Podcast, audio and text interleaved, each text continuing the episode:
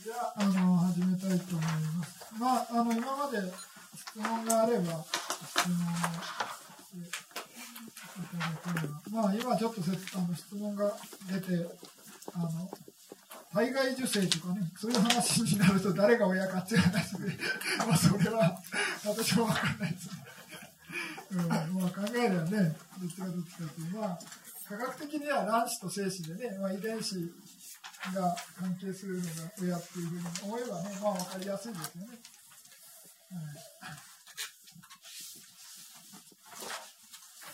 えー、とじゃあ次の、お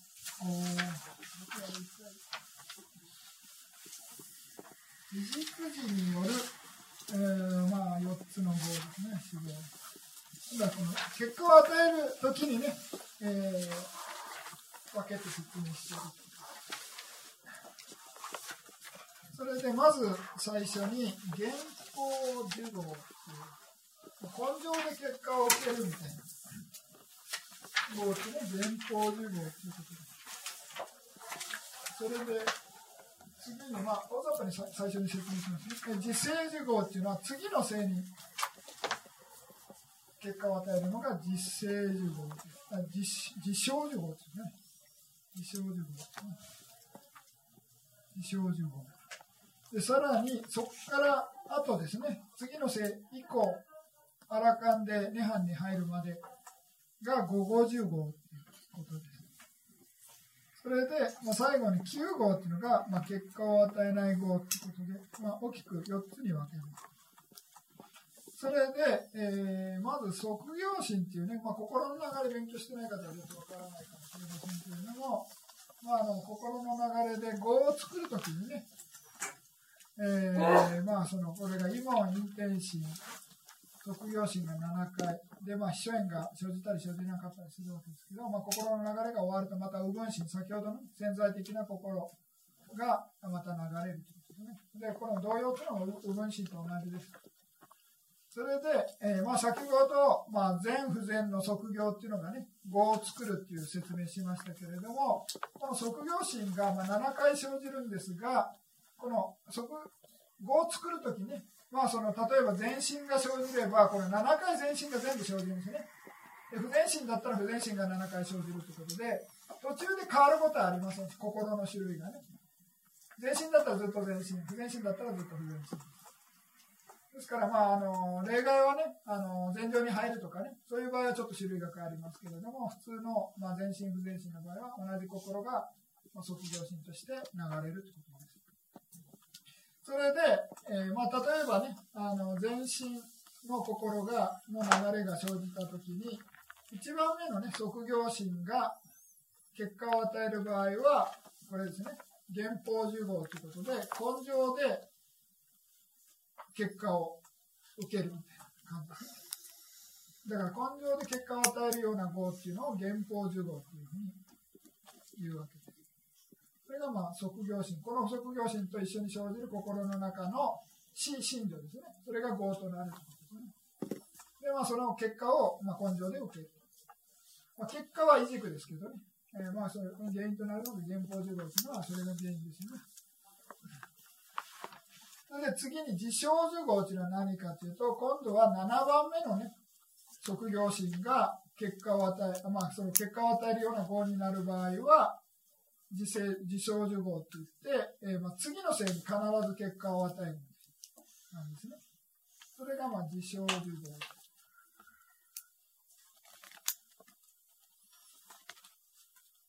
でまあ先ほど10号の説明しましたけれども結局何かというと10号っていうのは次の性に結果を与えるわけですね。ですから10号と関係するっていうのは自生受語っていうふうに思って結構です。10号として働く場合は、ね、自生自生受語ですね。ですから、まあ、この自自称受語になれば、次の性に結果を与えるわけですから、まああの例えばね、えー、そういう前情、まあ良い方ですと前情ですよね。前情とかに入って、まあ、亡くなるまでね、そういうレベルを維持することができたら、必ず梵天界に生まれ変わることができるみたいな感じですね。で今度は悪い方ですと、まあ、先ほどのね、ゴム剣豪をやった場合ですと、そのゴム剣豪が必ず次のせいで、もう地獄に落ちる棒となるわけですね。原因となるわけです。ですから、そういうような地獄に落ちる原因となるときの心の流れでね、まあ、悪いこと摂取をやってるときに、まあ、どれが、この即業心で言えば、この7番目のね、即業心の心信条っていうのが原因となってね、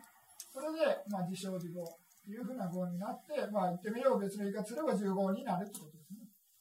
ね。というようなことで、まあ、自称自業っていうのが、まあ、次の次に結果を持っている。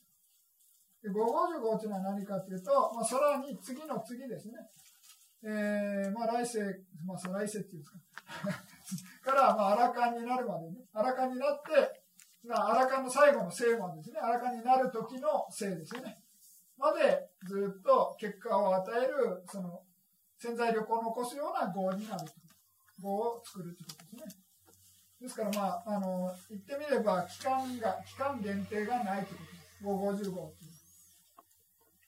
ですから、まあ、旧あの原法受号というのは根性で結果を与える号ですよね。ですから、この原法受号がもしあれば、根性が終われば、この原法受号がいくら残っていようが9号になる。もう働かないということですね。なぜかというと、期間が決まってる。もう根性で結果を与える号だから、根性終わっちゃったら、結果を与えたくても与えられないわけですね。わかりますよね。ですから、原法受号のまあ、賞味期限みたいなもんで、まあ一応根性終われば9号になりますよと。その後。結果を与えない号になるとですね。で、自生受号、実証受号も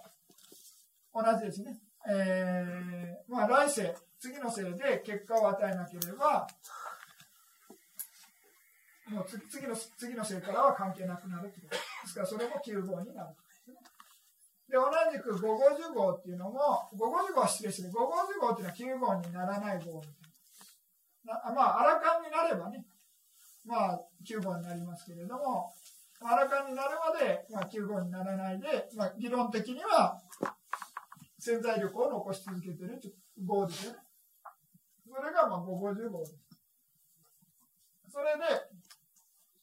自傷受講の関係であの説明すれば、先ほどゴム健康っていう説明しましたよね。悪い方。悪い方を例えば全部やったとするっていう話なんでね。悪い、まあ、母を殺して父を殺して荒川殺してみたいな感じで、全部悪いことをやった場合、だとすれば、まあその、次のせいで、まあその5つの業っていうのは地獄に落ちるっていうふうに言われてるわけですね。で、5回、例えば5種類やったとしても、5回次のせい落ちるわけいかないわけですね。わかりますよね。次のせいっていうのは1回しかないわけです。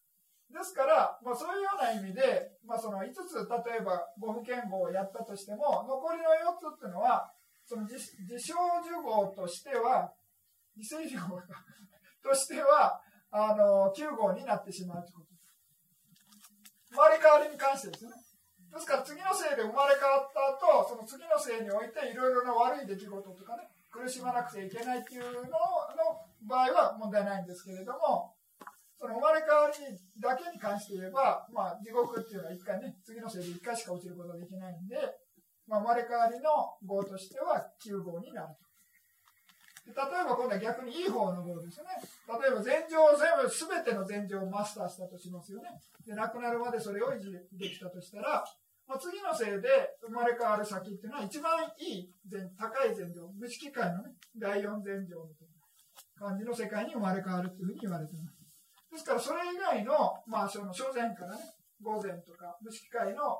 えー、あの一前に、まあ、初前、二前、三前っていうね、他の前情の心っていうのは、生まれ変わりに関しては9号になる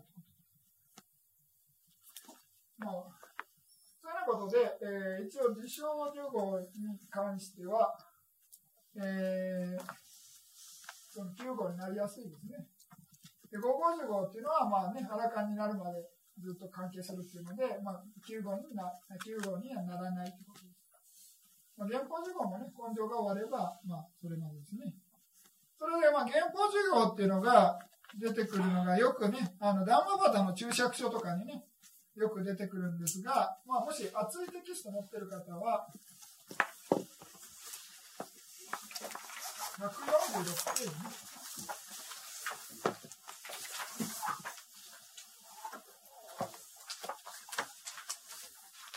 この、まあ、当然根性で結果を与えるわけですから生まれ変わりと関係しないということですね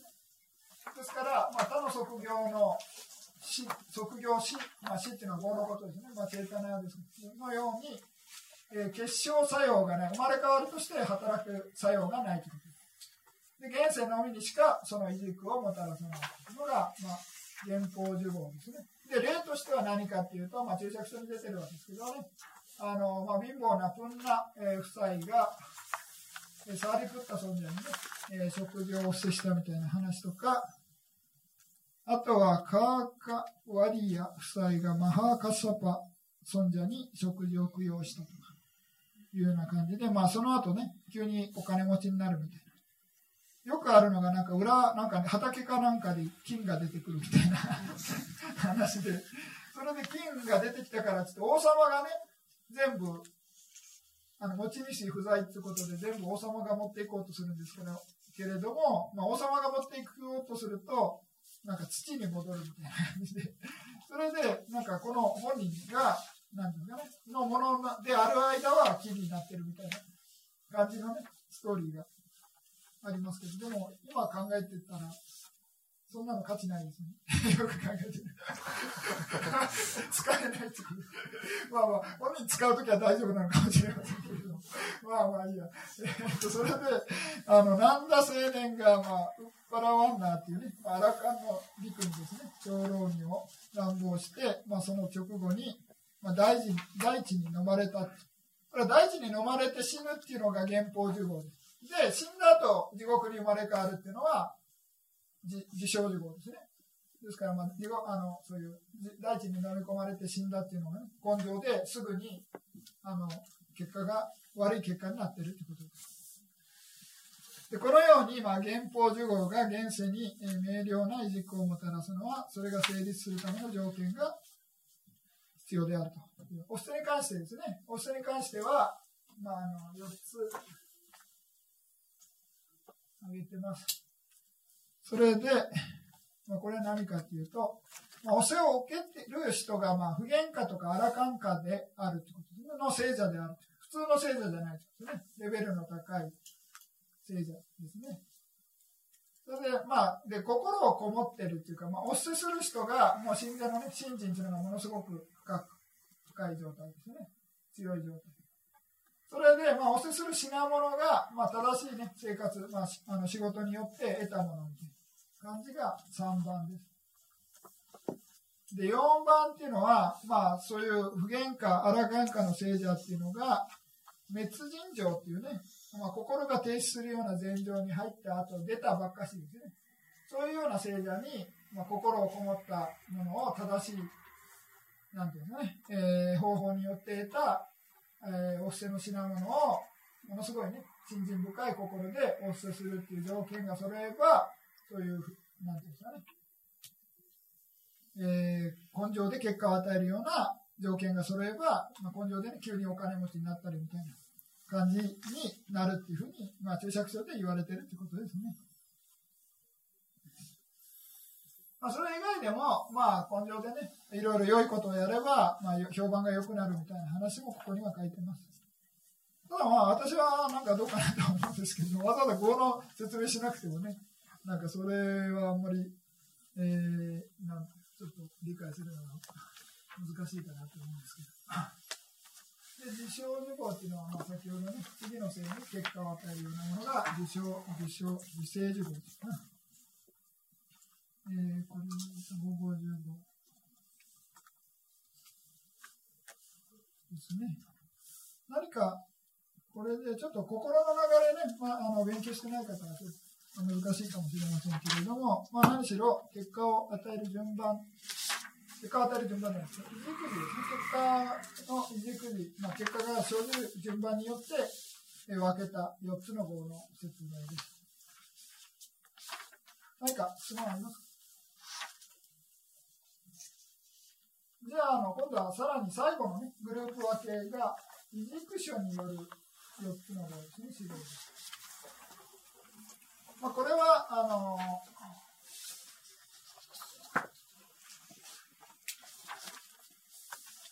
前後とか不前後、まあ、不前後、前後。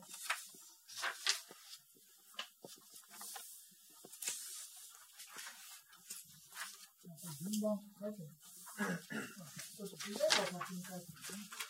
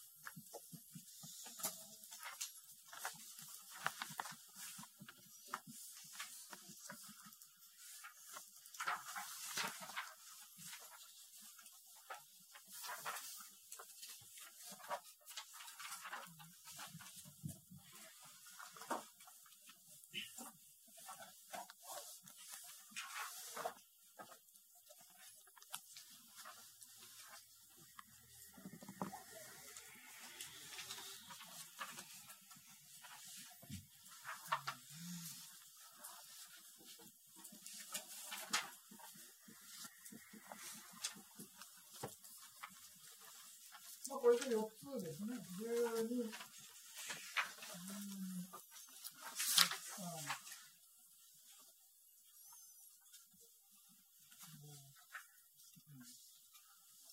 まあ、先ほどもちょっと書きますね。それで先に今度は不全号4つの中のね、えー、不全号12っていうのからやっていきたいと思います。不全号12。まあ、避難され、まあ、前後の定義というのは何かというと、まあ、避難、まあ、人からね、賢者から避難され、まあ、苦しみの結果を与えるような業っていうのが、まあ、不全合ですよ。で条件が揃うと、まあ、利前地に行く道となる合になるということで、合同とかいう悪い方に行くということですね。合同みたいな。ですから、まあ、必ずあ不全号をなしたからといって、必ず利前地に即行くというわけじゃないです。ですから、まあ、条件が揃うと、まあ、利前地に行くような号になって、将来結果を与えるような潜在力を残すということですね。ですから、まあね、すぐに、すぐ行くようなものっていうのは、先ほどの,、ね、無あの無限号ですね。ゴム剣豪っていうのは次のせいですぐ行きますけど、それ以外の棒っていうのは、例えば誤解を破ってね、なんか悪いことをやったとしたとしても、それはすぐ行くわけじゃないですね。まあ将来結果を与えますけれども、まあ、それは可能性が残るということです。ですから悪い世界に行く、そういう道になるということで、合同というふうに呼びます。それで、まず体による、まあ、信号っていうのとね、あと心による、あ、言葉によるね、真空いいとかよく言うね。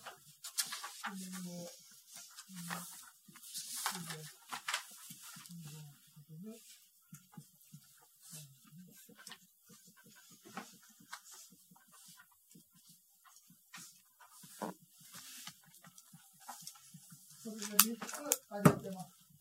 それでまず最初に、えー、体によるね、えー、棒ということで、まず不全語の説明ですね。えー、で、まず一番最初に殺生です。殺生っていうのは、まあ、生き物を殺すことなんですけれども、まあ、それは条件っていうのが5つあって、その5つが、まあ、完璧に揃うと、まあ、合同になりますよと。まあ、それが揃わないと、まあ、悪語は悪語ですけれども、まあ、合同よりか弱くなるということですね。それで、まず最初に殺生というのは何かというと、まあ、殺そうとする生命が、まあ、生きてるということですね。不浄であること。ですから、まあ、例えば、なんか物をね、怒りの心でぶち壊したとしても、まあ、それは怒りは怒りですけれども、まあ、殺生にはならないですね。生きてないというわけですからね。それで、まあ、それが、まあ、不浄であって、それが、まあ、実際に不浄であるって知ってるということですね。知らないで、まあ、間違えて殺したとか言うんだったら、それはまあ知らないわけですけどね、関係あのちょっと条件が揃わないとね。まあ、これが、まあ、右上であって、まあ、右上と知っていると。まあ、生きてるということですね。それで次に今度殺意があると。殺そうという気持ちがしっかりあるということですね。で、実際に、まあ、体とか言葉を使って、まあ、努力する。まあ、企業というね、まあ、努力することですね。で、実際にその企業によって死ぬこと。まあ、あの努力して死ぬということです。で、過去、書いて、その市場が、徳が高いほど、まあ、業が重くなる。というふうに書いてます。まあ、まあ、順番、先ほどね、あの母を殺す、父を殺すって、まあ、先最初に母が来てますけど、母の方が、まあ、そういう恩が、恩が、何ですか？高いって言うんですか？なんていう日本語が熱いですね。はい。それで、まあ、あの、その徳が高いというようなことですね。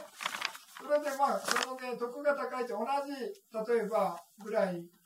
だったら、まあ、あの、戒律を守ってるとかね、瞑想してるとか、そういうような感じで、えー、ま、徳が高い方が、この人を殺そう、殺せばね、摂取すれば、当然、業が、罪が重くなるということですね。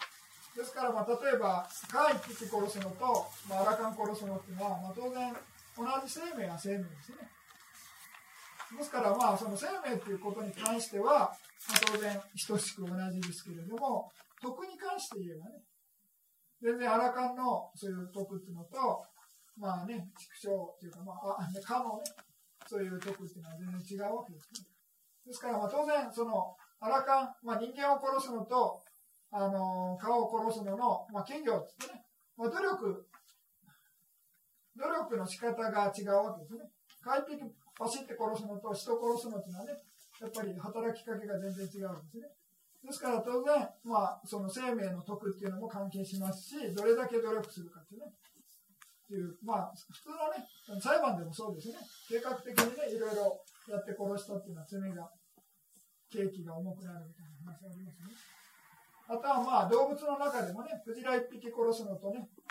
あの、他のね、ネズミ一匹殺すのっていうのはやっぱり違うわけですね。大きさが違えばね、努力する力加減もね、あの変わってくるわけですからね。ですから、まあ、同じ生命で、まあ、命は等しいって言いますけれども、やっぱり、その働きかけね、とか、あとは業の、業というか徳の差によって、罪の重さがあるとまあ、そのね、代償があるということですね。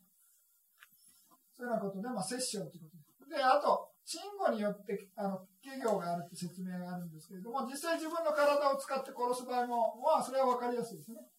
あとは、まあ、言葉によって人に命令してね、殺すこともできるわけですね。自分が実際に体を動かさなくても、人にね、あの命令させて殺せば、あのまあ、それもね、摂取は摂取ですね。ですから、まあ、よくヤクザとかね、まあ、あのの首長がね、そういう鉄砲玉っていうんですかわかんないですけど、そういうのにね、あの、行ってこいみたいな感じで、いや、まあ、それは命令した方がね、摂政ですね。まあ、当然やった方も摂政ですけれども、そういうようなことで、まあ、当然、この2つになってね、そういう企業があるのが条件ということですね。で、この5つがそれば、まあ、暴動になって、まあ、利前金にね、悪語になるということです。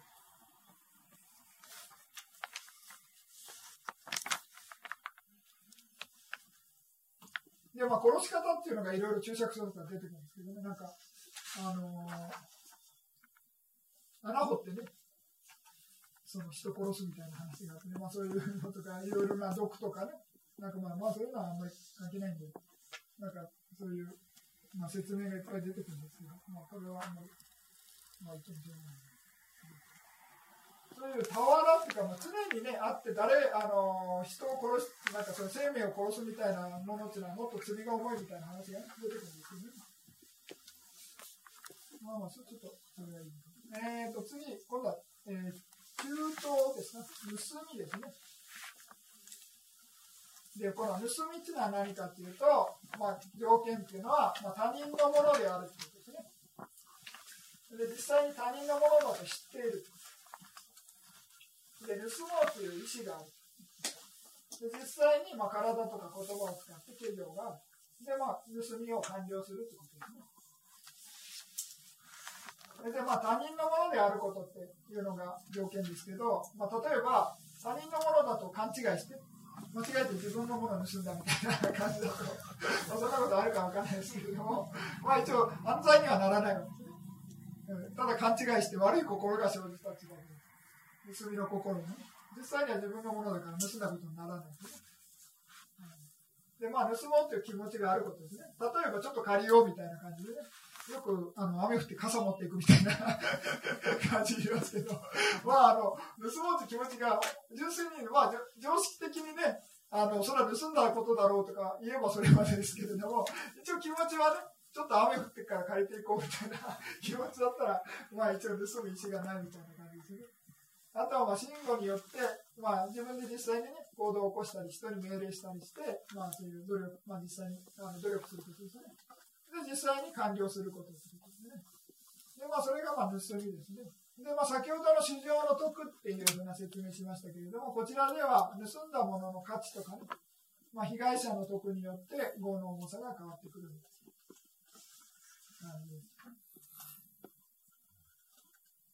あとなんだ、あそう、戒律か。戒律になってくると、その、盗む相手が人間みたいな限定なんですね。動物とか神とか、そういうのは、あの、条件に入らない。ね、ここでは他人のものってしてるんで、どうなのかわかんないですけどね。また、まあ、例えばね、山とかあったね、もしかしたら動物がこれ俺のもんだとか思っててあの人間が山から果物かなんか乗ってたらそういうになるみたいな。そういうのが入らないようにかなとか思いますけどね。あとは神様のものとかね。神様の、まあ、例えばこの山にのななってるね。果物とか全部山の神様のもんだみたいな感じだとね。綺麗なんですけどね、まあ、お坊さんの湿気の話ですね。湿気者がそういうね。ので、まあ、関係してきたら、まあ、面倒なんで、まあ、湿気の戒律の場合はそういう他人っていうのはね、人間限定みたいな感じです。まあ、これはちょっと、まあ、どうでもいいですね。で、次に邪用苦行ですね。これはまあ誤解の中に入っているあの行うべきでない男男か女であること、まあ、成功の意思があること、まあ、新教があること、まあ、享受することということで、まあ、この4つの、5つか、5つの条件があると、まあ、そういう邪用苦行になる。こ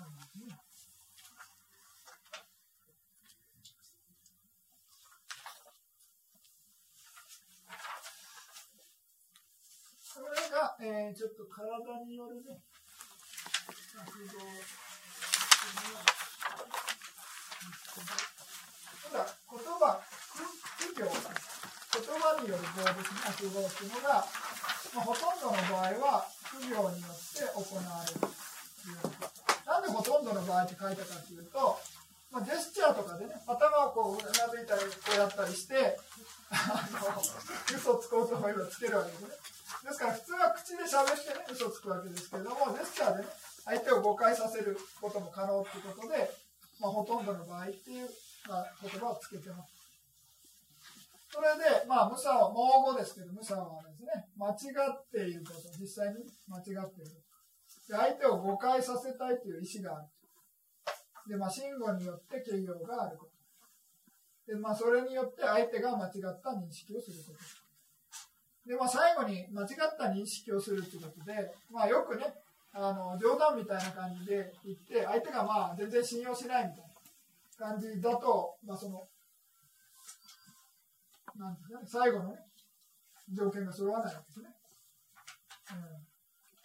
まあ、他はね、あのー、1番、2番、3番っていうのはね、冗談でも、まあ、悪意はないとしてもね、えー、冗談でも、まあ、嘘は嘘ですよね。ただまあ、罪は重くないっていうね、冗談ですからね。まあ、ですから、まあ、相手がね、えーまあ、ここにあれですね、その被害を受けるとかっていうのが入ってないとね、まあ、嘘ついてね、例えば偽証とかで裁判でね、嘘をつくことによって、まあ、なん刑務所に入らなくちゃいけないとかね、あのいろいろ保証の罰金とか払わなくちゃいけないみたいな感じで、まあ、そういう被害が起きてればね、まあ、当然、罪の重いですよね、嘘嘘普通の嘘じゃなくて。下手するとその人が証言によって死刑になったりすればね、とんでもないことですね。ですから、まあ、そういうようなことで、まあ、盲語っていうのはね、いろいろ、まあ、簡単な冗談みたいな嘘からね、まあ、そういうような思い込みの嘘っていうのもある。で、まあ、出家者の場合ですと、この、悟ってないのに、まあ、自分が悟ってないって分かってるのに、悟ったとかね。あとは、禅情に達してないとかね、神通力とか持ってないのに、まあ、それ持ってるみたいなことを言うとね、えー、まあ、その、盲語の中の、その、別なグループ、普通の盲語じゃなくてね、その、払い罪とか言って、まあ、お坊さんやめなくちゃいけないように。という重い罪になるね。それでまあそれ例外があって、勘違いは OK。自分が本当に悟ってるって本気で思ったらいい。だから自分で悟ってないって分かってるのに悟ったっていうのがダメなんですね。だから思いっきし、まあ病気かなんか分かんないですけど、あの自分で思い込んでたら、まあ嘘にはならないですね。まあ、実際はね、嘘かも、事実じゃないかもしれませんけれども、嘘つくっていうね、あの、意思が、まあ誤解させたい意思がないのかな。っていうことですね。まあ間違ってるのは事実ですね。うん。まあこれはあの、出記者の場合ですね。で、次にこれは二冠語です。まあ、リカードっていうのは仲のいい2人がいて、まあ、その仲をね、裂いて、まあ、この自分に好意を向か向けようという意思があること。まあ、これがまあ一応注釈書に書いてる通り書いたんですけど、ね、まあ、別に自分に好意を向けなくても2人の仲誘って思えばできるんじゃないかと思うんですけど、ね、まあ、これはなんでかわかんないですけど、で信号によって形業があること、それによって、えー、仲が引き下げることということですね。ですから、まあ、そういうね、えー、片方に、まあ、A と B っていう仲仲がいい2人がいてね、で、A っていう方に何か行って、で、また B っていうふうに何か行ってね、それで2人の仲を裂くみたいな感じですね。それが理科のです。で、まあ、その、ここではね、一応2人仲裂くことによって、自分に好意を持たせようみたいな感じの意思があるみたいな感じですけどね。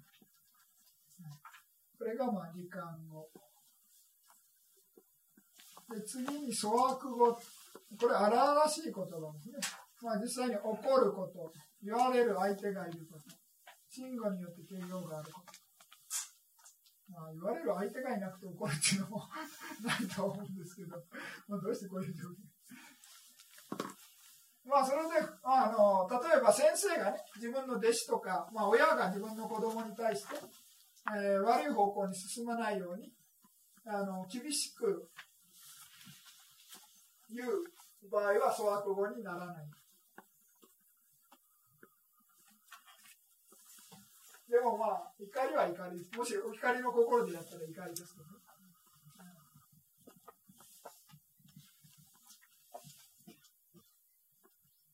ですから動機ですよね。ただ単に怒って言うんじゃなくて、まあ本当にね、その人を厳しく言うっていうのと、ただ単に、なんていうね、あのコントロールできなくてね、あの怒鳴りつけるっていうのはちょっと意味が変わってくる感じですね。その選手の難しいですけどね、まあ、どうしてもね、あのあのコント感情コントロールできなくてね、まあ、怒ってしまうって言ってしまうっていうのはね、まあ、あることですよね。まあ、これが粗悪語で、次に季語ですね。季語っていうのは、まあえー、くだらない言葉、無益な言葉ですね。話です。でまた信号によって企業があるその無益な話をまともに受け取ることっていうのが、まあ、季語の条件ですでこれ何かって、まあ、ほとんどいろいろね、あのー、仏教で意味のない話って畜生はっていうか？そういう畜生、まあ、動物の話みたいな感じでいろいろ説明があるんですけれども何十種類も40種類だったかもしれませんけれどもあって、まあ、ほとんどの普通の話っていうのはみんな入っちゃうんですね。はっきり言って。でまあ一応まあ世間話っていうのはねあんまりどうでもいいようなことばっかりまあ、天気の話とかね、まあ、政治の話とかいろいろ経済の話とかみたいな感じでねあとはまあどっかの国の話とかねまあくだらないとはくだらないんですけれどもまあ、その中でね、まあ、例えばその話を聞いたりすることによって新しい知識を得ることができるとかね。あとはまあいろいろなストーリーの中で、まあ、その教訓としてね、えー、まあ自分のためになるような話とかだったらいいみたいな感じですね。ですから、なんかためになるようなような話っていうか、まあ、オチ、オチが良ければいいです。なんかね、そういう、これもまた無常であるみたいな感じで、なんか、そういうふうな話とか、なんか、まあ、いろいろね、歴史の話とかもそうですよね、どんなにね、あの、まあ、平家物語とかがいろいろありますけれども、まあ、そういうね、物語でも、そういうね、いろいろな自分のね、欲から離れるとかね、そういうあとはまあ知識を得て、まあ、ためになるとかね、いうようなものっていうのは、まあ、記号にならないですよというようなことです。ですから、まあ、口による、まあ、悪語っていうのが4つですね。盲語、理感語、粗悪語、記号。で、今度は次に、まあ、異業ってことで、まあ、心によるね、業です。悪業です。で、これはものすごい強いものですね。あの、悪業になる、合同になるとね。普通のちょっとした欲とかね、怒りっていうのは、まあ、合同にまではならない。ただの欲ですね。欲の心、ただの怒りの心ですけどこっちの場合は条件がちょっと強くて、まああのえー、貪欲っていうのは何かというと、まあ、普通の欲ではなくて他人の財物っていうね他人のものを、まあ、自分のものにしたいっていうね強く不法にね強く思うっていうのが、まあ、貪欲です。それでまあ真意っていうのは何かというと、まあ、相手の右情がいること。で、その右情の死を望むほど、まあ、真意がある、怒りがあることということね。普通にちょっと怒るんじゃなくて、本当に死んでほしいとかね、殺したいみたいな気持ちっていうのが、その合に、悪合になる、悪合っていうかね、合同になる、え真意、怒りのことですね。ですから欲の方もそうですね。普通に、ああ、なんか欲しいなみたいな感じで、じゃあちょっとね、今度ボーナス出たら買おうみたいな そういうような話でただの普通の欲ですよね。そうじゃなくて、本当になんかチャンスがあったら盗んでね、自分のものにしたいみたいなような強い欲っていうのは、ここでいう合同になるような貪欲です。それで次に最後に邪剣ですね。邪剣っていうのは、えー、まあ、当然、証券以外全部邪剣なんですけれども、えー、まあ、条件が、まあ、その考え、教えが間違ってるあと自分の主張が正しいという強い確信があることというのがまあ邪険の定義で、まあ、大きく、まあ、普通はねあのいろいろな邪険ものすごくいっぱい数え上げるんですけれども、まあ、大きく3つ代表を挙げてね邪険の代表としてこの3つを挙げています。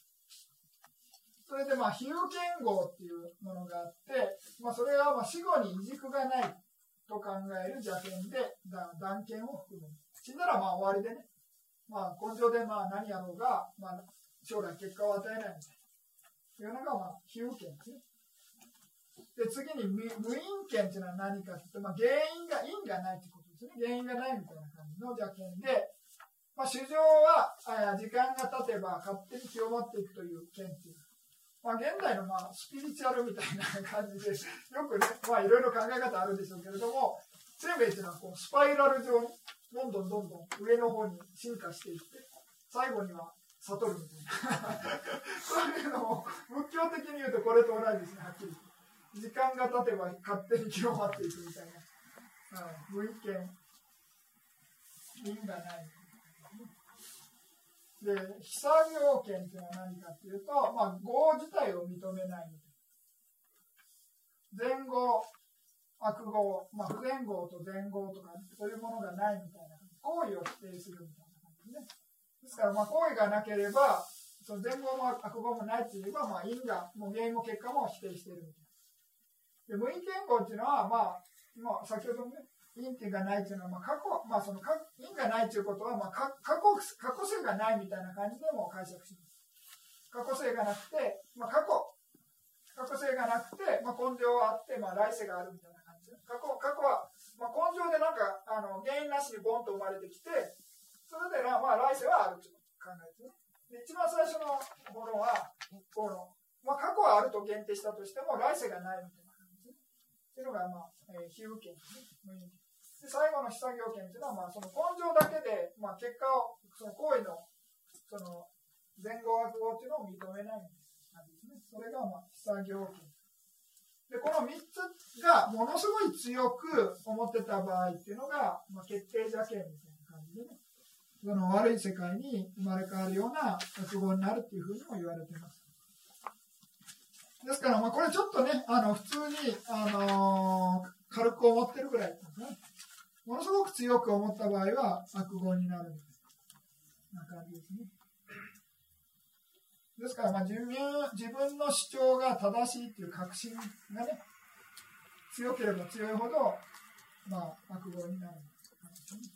まあ、どうかなみたいなね、普通に軽く思ってて程度ね、え他の人がいろいろ説明したら、ああ、自分が間違ってたとかね、ああ、ちょっとおかしいかもしれないと思えばね、それぐらいのものだったら別に、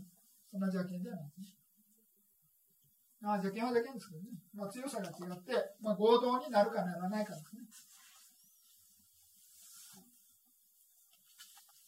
それれで今、あの不全語を説明したんですけれども、何かあの質問があれば。よろしいですか？はい。先ほどあの、えっ、ー、と、セッションの方ですね。はい。で、で、4番目に新居5人の関わりで、あの、ヤクザの、ボスのことを説明されたと思うんですけども、はい、あの今、日本の法律であの裁判員制度がありますよね。はい、で、まあ、可能性としては裁判員になる可能性があるわけですね。はい、でそれでその場合あの、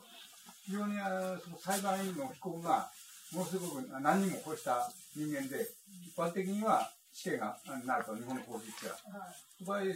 私としては、はい、まあ、仮そうなった場合、はい、あまあ、個人的には死刑制度は反対なんですけども、はい、あのー、まあ、こういうふうに態度を取った方がいいのかなと、ここに引っかかるかどうなのかとい。う。まあ、引っかかる引っかかることは引っかかりますね。ただ、あの重さが違うっていうか、市場の得が高くないっていうか、まああの、そういうね、人をいっぱい殺してる人は、まあ、そういうようなことで、あと、殺意っていうのもそまあ、殺意はあることあるけど、殺意もそんな重くないですよね。うん、ですから、まあ、一応、まあ、なんていうか、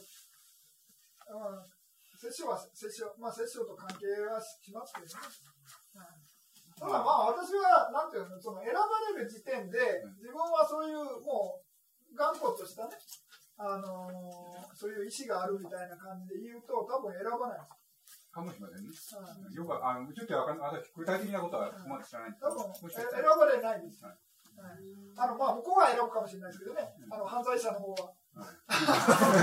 選んでくれるかもしれないけど、犯罪者の方が絶対選ばないと思う心配ないと思います。はい、どうも。はい。まあまあね、そういうね、難しいですよね、そういう制度に関してはね。この前もなんか大阪の堺市っていう、なんかそういうね、殺人事件、なんか本当に、えーまあ、ひどいなと思いますけどね。なんか2人ぐらい殺します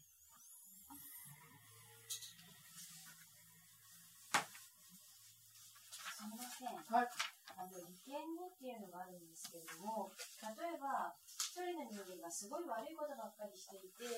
で、こっちのもう一人の仲がいい友達を、その悪い方にいっぱいこう思って一人の止めようとして、そっちの方に行かない方がいいですよっていうのそれがやっぱりいけるんじゃないですか？いや、別に大丈夫です。あのー、なんていうの？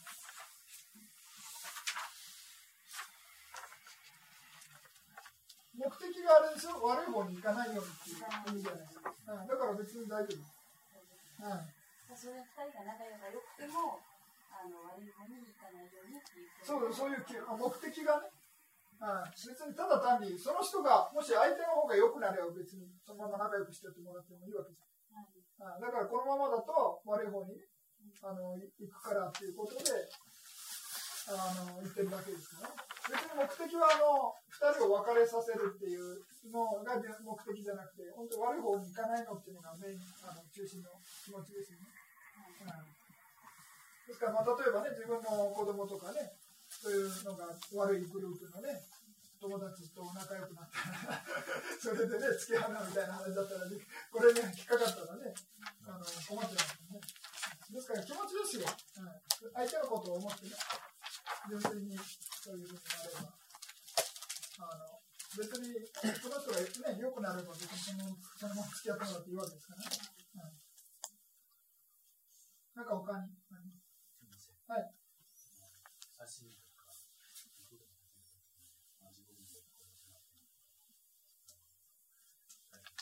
はい。ああの基本的にあの仏教、テラワダ仏教はあのあまり間接的な話っていうのは持ち出さないですね。ですからあの例えばあの今日本のねあの制度として制度っていうか、まあ、その商売上のね関係として、まあ、別に自分が例えば食べなくなったからって言って、まあ、スーパーに売ってるのを1人分減らしてくれるわけじゃないですよね。もう基本的に食べようが食べまいがある程度の量っていうのはね、もうシステムとして商売として、あの売ってるわけじゃないですか。ですから、まあ、それをただ単に買うっていうこと自体は摂政と関係ないみたいな感じですね。ですから、まあ、もしね、まあ、自分が買うことによって、まあ、あんまりね、いい気持ちしなかったら、まあ、別に菜食主義者になるのも別に悪くはないと思いますけれども、あの、肉を食べること自体がね、直あの摂取の罪になるっていうふうな感じでは言わないんですね。で、もしそれがなるのはどういう状態かっていうと、例えばね、そういうスーパーとかね、肉屋とかないような田舎だとね、例えば肉を食うために裏庭にいる鶏殺さないといけないとかね、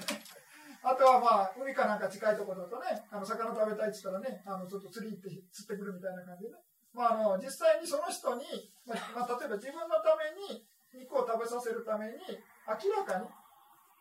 あの実際に行為をして、まあ、殺してるっていうのを見たり聞いたり疑ったりするっていう3つの条件が揃ったらあのその肉っていうのは食べるべきじゃないっていう仏教で言うんですね。ですからその見たり聞いたり疑いがあるっていうね、まあ、直接ですよあののがなければ、まあ、その肉っていうのは上肉って清らかな肉ってね、まあ、食べても問題ありませんよっていうのが、まあ、伝統的な解釈。です、はい。ですから、まあ、よくね、あの菜食主義の人はね、みんなでね、肉食べるのやめれば、そういうね、そういう屠殺とかもなくなるみたいな話でね、言うんですけれども、まあ、仏教ではね、そこまであんまり言わないというかね、まあ、あるものは食べるというか、ま あ、食べるというかね、別にあのスーパーで売ってるようなものは問題ないね。それであのあまりにも間接的なことを言い出すと、ちょっとキリがないですよね。あとは例えば農業をやってたら、まあ、例えば農業をやってると、あの畑とかね、耕したりとか、田んぼに水引いたりしたら、虫とか死ぬわけじゃない。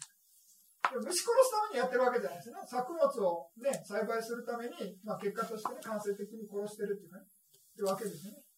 で、まあ、お釈迦様っていうのは基本的に農業っていうのはね、あの正しい仕事っていう風な感じで認めてるんです。ジャーナ教とかになってくるとね、まあ、そういう厳密な、もう細かいこと言い出して、結局もう農業とかは一切やれなくなってるわけですね。あの商業しかやれない感じですね。ですから仏教はの立場っていうのはちょっとジャーナ教と違ってね、あまりあの間接的な摂政に関してはあまりあのうるさいこと言わないなんですね。ですから本当に間接的なことを言い出したらジャーナ教みたいになっちゃうみたいな感じですね。うん、はい。実際に怒りを表現することと、はい、心の中でずっと起こり続けてるっていうのが同じ語になる。あ、そう、あの、いや、あの、実際に、じゃ言葉に出したら言葉に出した語もプラスになる。だから原動力っていうのは全部心じゃないで心だけに留めてたら、いい語ですよね。心の語。実際にこう言葉に出したりとか、行為で体を動かして何かやったら、じゃあそれプラスアルファになる。じゃあ表現した方が悪いっていうか。そうですね、はい。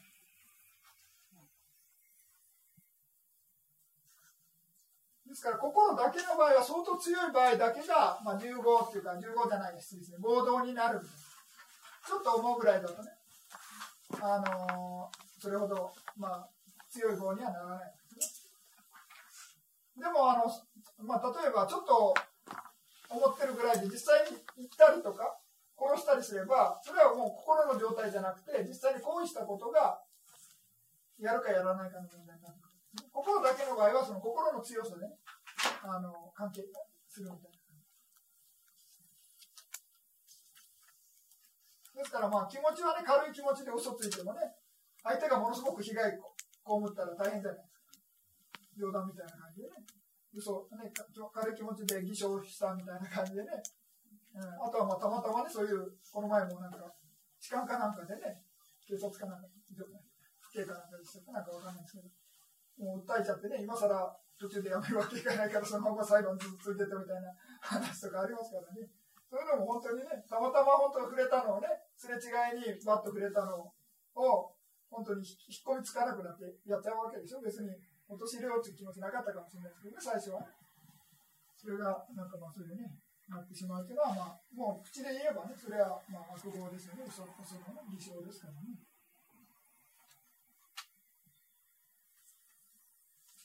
何かありますか？はい。はい。はい。まあ、先ほど、し、チェガナであるという。はい。まあ、行為と言ってもいいんですか？いや、行為っていう訳の仕方もあるんですけれども、もうイコール、その行為にの原動力となる C ですね。チェータナのことです。ですから、まあ、言語言語学的に言えば多分、看護師の行為だと思うんですけれども、ね、でも、まあ、お釈迦様が、あの、ななんですかね、ジェータナーハンビッカベカンマワダミとかいう言葉があるんですね、あの、あの経典の中でね。で、まあ、あの、私は、まあ、チェータナっていう、ね、死っていうのが業だっていうふうに言いますよ、みたいな感じでね。あの、解きますみたいな感じで、あの、経典の中にはっきり解かれてるんですね。ですから、まあ、その死っていうのが、まあ、イコール業ですよ、というようなことですね。すみません。はい。そその説明でちょっと、はい、こんこんがらがったんですけどもね、はい、あのそのチェータナーと、はい、このあの医療のマノと、あの両方とも心ですよね。この辺でちょっと、うん、頭の中でこんがらってました、あ、もちろん、もちろん、そうです。ですから、すべて、その、この不全合とかね、まあ、今、不全合の話してるわけです。ですから、まあ、言葉に出そうが、体で行おうが、口だけでやろうが、全部原動力としては不全心12の中の死っていう、チェータナっていうのが原動力なんです。それで、まあ、その心だけにとどまれば、これが以後ですね。はい、ああ、そういう意味ですか。はい、実際にね、あの怒りで殺したら殺生じゃないですか。そのあの殺そうという死を望むほどの怒りぐらいにとどめてたらまだいいことです。チェータナがあの、心にとどまった場合が、この意向というふうに言うんですね。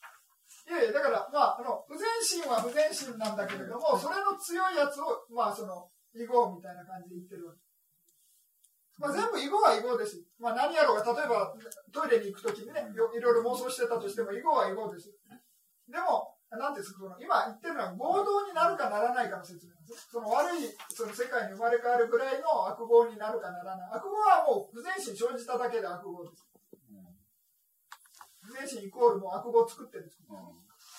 でもそれがあの悪い世界に生まれ変わるぐらいの悪語になるかならないかの説明ですね。はい。はい。はい、わかりました。カテゴリーが小さいと思えばいいんですね。まあまあ、そうです。あの、死のカテゴリーの分けというのを覚えばいいですね。うん、まあ、その、まあ、これはあの、合同の説明っていうね、悪い世界に生まれ変わる。その条件を説明している、不全心は不全心。もう何でも不全心生じたら悪語を作ってるんだけれども、その悪語っていうのがね、まあちょっとしたね、例えば、あのー、嫌な音を聞くとしますよね。で、その嫌な音を聞いてる心っていうのは、不全異軸心っていうふうに、まあ、前言ったかもしれませんけれども、まあ悪語の結果だみたいな感じですね。ですからそういうのっていうのはまあつまんないことじゃないですか。一瞬に聞こえ、悪い音が聞こえて嫌な気持ちになるっていうかね。そういう、でもまあ、でも一応原因としては不全心の結果として、そういう嫌な、心地よくない音を聞いている瞬間の心っていうのは、不全移軸心の、まあ不全心の結果として不全移軸心が生じている。ですからそういうようなことで、まあつまらないね、いろいろな悪い結果っていうのも、まあつまらない、まあなんですか、ね大しては強くないね、いろいろな不全心の中の死っていうね、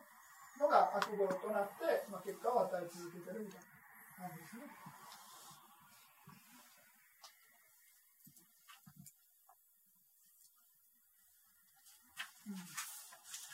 ちょっとまたあの休憩短めに5分ぐらいしてもらって